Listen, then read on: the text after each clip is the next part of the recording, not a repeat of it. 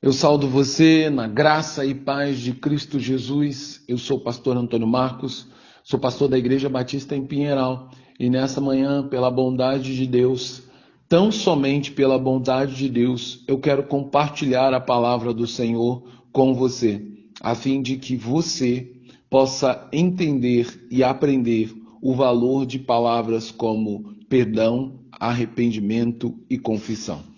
Para tanto, então, eu quero ler o texto que se encontra no Evangelho de Lucas, capítulo 15, versículos 18 ao 20, que diz: Levantar-me-ei e irei a ter com meu pai, e lhe direi, e lhe direi: Pai, eu pequei contra o céu e pequei contra ti. Já não sou digno de ser chamado teu filho.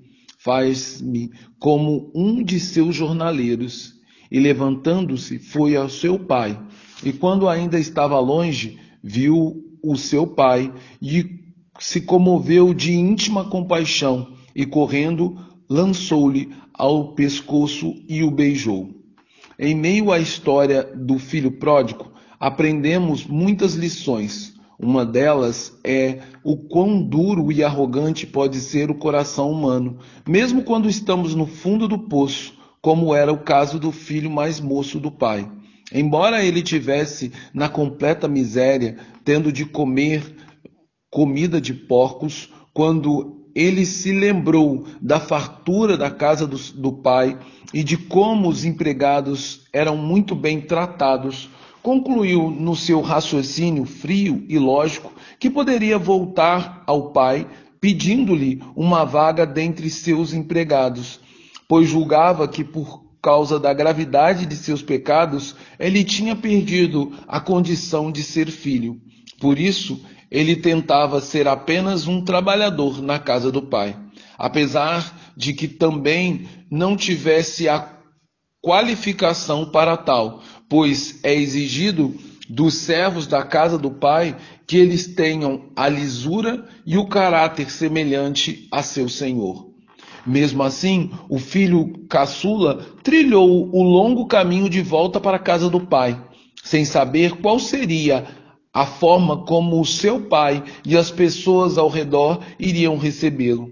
No entanto, quando o filho caçula vinha ainda longe no caminho de volta para a casa do pai, o próprio pai que estava na janela viu-o de longe e reconheceu seu filho mais novo mesmo estando sujo e desfigurado pela ação do pecado e por obra da desobediência na sua vida. A Bíblia diz que o pai, tomado da mais terna compaixão, correu rapidamente na direção do seu filho e lhe deu um grande abraço e um beijo. O filho, impactado pelo amor e a bondade do pai, ganhou forças para lhe pedir perdão. Porém, ele não teve coragem de pedir nada ao pai, ao pai além de seu perdão, mostrando que agora realmente carregava um arrependimento verdadeiro, cujo interesse principal é apenas alcançar o perdão e não algum tipo de favorecimento ou benefício pessoal. A Bíblia nos ensina que o arrependimento e a confissão verdadeira diante do Pai sempre irá produzir reconciliação e restauração. Assim, antes que o filho mais moço dissesse mais alguma coisa, o pai mandou seus servos colocar, que colocassem nele um anel que representava filiação, e alpargata nos pés, mostrando para a sociedade que, embora a ofensa do seu filho tivesse sido muito grave diante dos olhos de todos, seu amor e a sua misericórdia pelo filho eram maior do que a sua ira pelo pecado. Por isso, não cabia a ninguém mais condenar e julgar seu filho mais moço, porque agora ele havia recebido o perdão. Tal atitude mostra a todos nós o valor e o poder do perdão para com a vida de todos aqueles que manifestam um arrependimento sincero. Como disse o próprio Senhor Jesus, os que têm saúde não precisam de médico, mas sim os enfermos. Eu não vim para convocar os justos, mas sim para chamar os pecadores ao arrependimento.